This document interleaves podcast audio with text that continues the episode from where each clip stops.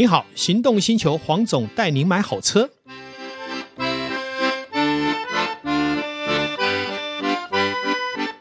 黄总带你买好车，又来到线上与大家一起聊幸福事。Hello，各位听众朋友，大家好，我是导叔导根座。哎，黄总，嗯，我们今天来上个课怎么样？哪一种课程？嗯，你最专业的。呃，我专业的不少嘞。对，也是哈、哦。我、哦、没有啦，我的意思是，鉴定宝石？哎，不是，不是，还是呃，欣赏雅石？哎，也不是，不是，还是实展的布局？没有，没有，没有。我们今天要聊的还是我们的本业哦，我都已经忘记我是这样的一个本业啦。我们今天来聊聊。我们都会听到说，哎，中古车原版原件是，这到底指的是什么意思啊？哦，我我想我们也要勘误了哈，因为有人会对这样的东西有点不正确的期待值了哈。嗯，好，我们先来谈哈，什么叫做原版件？嗯，好，或是原漆？好，呃，其中来讲，一定是要原版件才有可能是原漆。对，也就原版件一定要优先于原漆，你不可能说这个是原漆，但是板件更换，这就不合理了。有没有道理？板件更换不算嘛，对不对？因为你板件更换了以后，换上去的就是考过漆的新板件了。哎，那就不是原漆嘛？什么叫原漆？就是原厂来到台湾，在原本的冷烤的模式下，好，来到台湾没有经过在台湾用热烤的方式重新烤漆，这叫做原漆嘛？嗯，好，那我为什么说我们不要有不正确的期待？我要说一个大家可能不相信，嗯。不要说是使用过的新车了，就算是原厂来到台湾的车，你知道吗？有相当数量的车是被考过漆的啊，真的假的？甚至换过板件。为什么？我讲一个很简单哈，呃，我曾经买过一个主持人的车，嗯，有一天我拿回来以后，我认为反正主持人也都没换板件嘛，他跟我讲 OK 嘛，那我就当然就就相信了，就相信了。当然不是他的问题哦。然后呢，呃，送鉴定的时候发现后面一块门换掉了。我也不客气的说，就是宝马的车，总代理的。那么为什么这么说哈？其实以前我也在原厂待过，嗯，呃，有时候在原厂送船的当中，船运的当中，甚至于下了这个所谓的码头，嗯，包括进到 PDI，进到展示间，车子是不是都会移动？不管是用拖车还是拖车司机的移动，嗯，都有可能会发生损伤嘛。对，那大部分的原厂不会说，哦，这这发生损伤我就不要啦。但其实这也都有点规避责任了，因为你受伤了以后的车可不可以发配给主管用？嗯，然后等到卖二手车的时候要告知客人说这有受伤，有伤过。嗯，但你用新车的方式，其实我是不以为然。嗯，当然事后我也没有跟原厂要求赔偿。可是我们在对交消费者在交车的时候，就会告知这一个当初新车来就换过板件。哎，可是黄总以这样的例子，我们举例了，那是因为呃，可能你对这样的状况是很清楚了解的。嗯，嗯，那如果说今天换成了另外一个人，他不理解这样的状况，嗯，有可能这会不会演变成消费消费纠纷？对对，当然会有。所以也就是说，当我们在销售的时候，我们知道这个讯息，我们就要加以澄清，甚至于减价给对方。这就是我讲。这个车我买了就会有一个损失嘛？对，因为我当初没有看出来这个问题。那当然源头还是来自于总代理在交车的时候就没有诚实的交代。对，好，那这个也不是只有宝马，很多车厂都有这个状况。对，那这样变成，如果假设这一个损失是在车主身上的话，嗯、变成车主不就得要再回去跟总代理或原厂做求偿？当然一定会的。我再讲一个笑话了哦，当然这已经是尘封已久的事情。就是我刚开始在做汽车新车业代的时候，那个时候呢是学长制，嗯，啊学长就说：“哎，这个车呢放在展示间很久了，这个啊。”一年没有卖出去，上面都是花花草草的，打蜡打久了，哦，哎对，然后上面可能没有擦干净就上蜡，对。所以其实对，那又是那种没有银粉漆的蓝色，那个细微哈，哦，灯光一打不像话。那我们硬着头皮嘛，学弟嘛，你一定要交这一台车，因为大家都不想交，因为不想得罪客人。是，那我们就在交车，哎，所以学长就教了一些方法，啊，你要在下雨天交。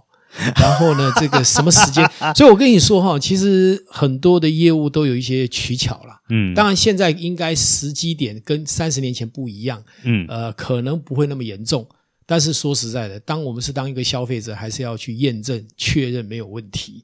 所以我一直说，那么追逐原漆的目的在哪里？其实也没有太大意义。一整台车少了一片原漆，有考过漆，只要它是颜色正确，没有不对色。又何妨呢？哎，可是没办法，因为现在中古车市大家都在强强调这样的事情呢、啊。哦，其实中古车说实在，除了一年以内的车啦，三五年原漆不原漆，我们没有在扣价格的哦，那只是一个故事而已。嗯，好，比方说，我跟导叔说，这一台车呢，是一个名医的老婆，是某个行政院长夫人开的车，嗯，或是某一个名医他使用过的。我后来就在想一个问题。这个世界太多人喜欢说故事，请问名医开车，他晚上就不会喝酒，而导致肇事。名医开车，这个车就变高尚了。同理的，一个仔细的工人，他开车就会不小心吗？所以是，也就是说，这就是话术。你说一台车因为是原漆，车况就变好了，一直以来都是。二手车商的话术是啊，因为我们最常看到的一句话，在那种中古车的广告或者是刊登的物件里面会，会会最常出现一句话：对，女用一手车。好，这就是我讲，我们不要听故事，而是要验证。对，那当然了，说实在，从行销的行为来讲，如果你没有一个主题，没有一个吸引人的方法。你其实，在众多的芸芸众车当中，谁去注意这一台车呢？是哦，所以我觉得话术也很重要啦。那但是，就是我们身为一个消费者，我们就要去理解，到底原漆对我们的意义大不大？嗯，相对原漆来讲，原版就相对比较重要哦，因为原版是真的有换过板件。但是现在又回过头来，以往呢，原版是因为真的撞击的比较大力，它才换板件。对，现在有的原厂因为要凹保险公司。还有，他要增加他的营业额，所以只要有一个拇指大的鈑鈑金呢，他就给你换。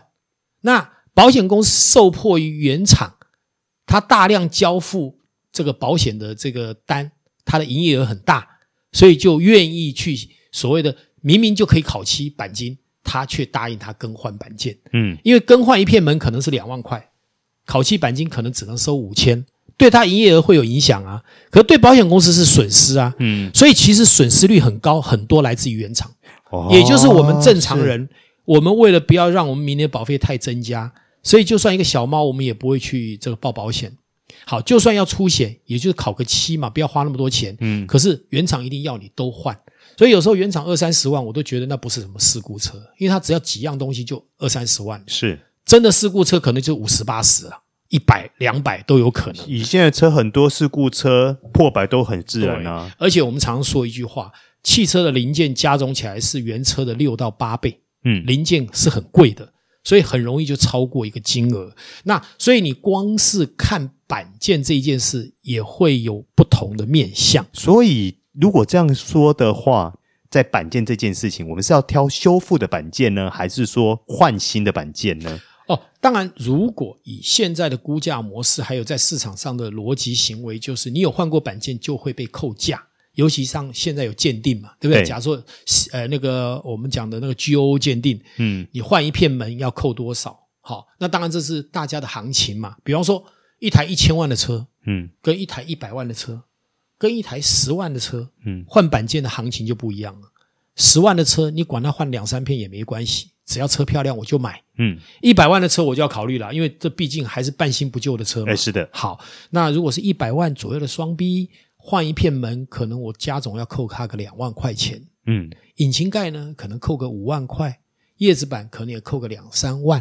好，嗯，后后盖可能也扣个两三万。嗯，好，那当然这只是一个参考值，我也可以觉得车漂亮，里程少，我不要扣啊。因为我宁可买里程少、使用耗消耗少、换一片门的。当然，这个门的撞击是适可而止的，而不是到了下面的梁。好，只要没有这样，其实换门就是一片新的嘛，只是烤过漆而已。你又何必在意？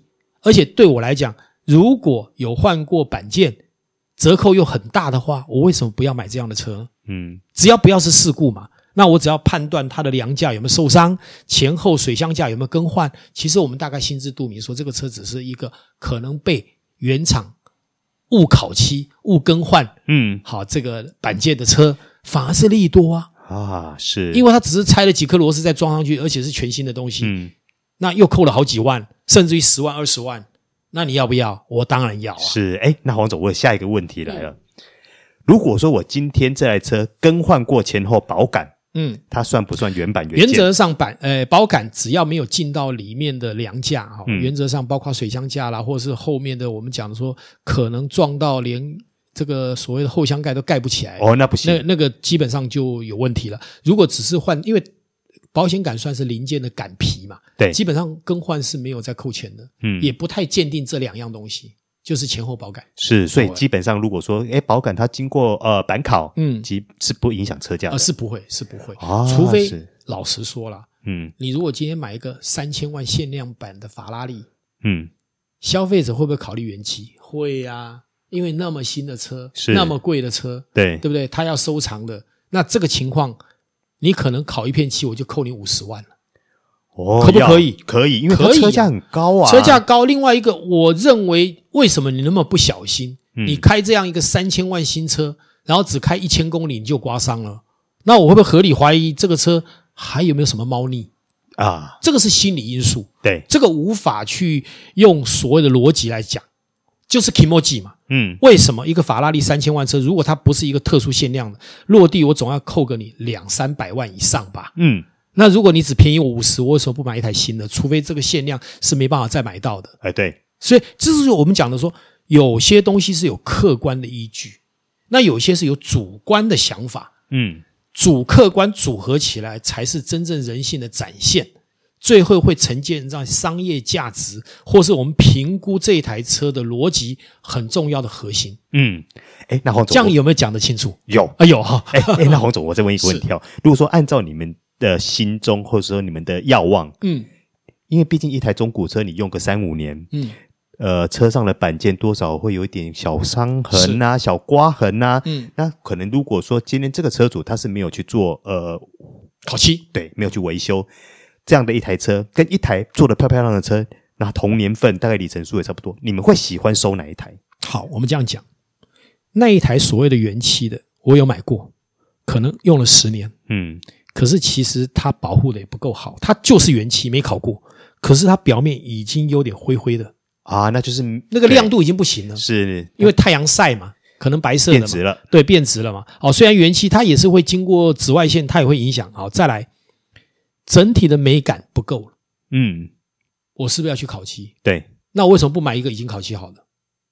我要多增加一台全车洗澡五万块钱，它，它叫原版原漆啊！我我不考虑这个问题，就不考虑这个问题了。因为那样子的颜色、那样的质感，我很难跟消费者说这原漆很漂亮，这不漂亮啊！啊，好，很简单，你不能因为他只有二十岁，满脸都是坑坑巴巴，你说他是漂亮的脸了？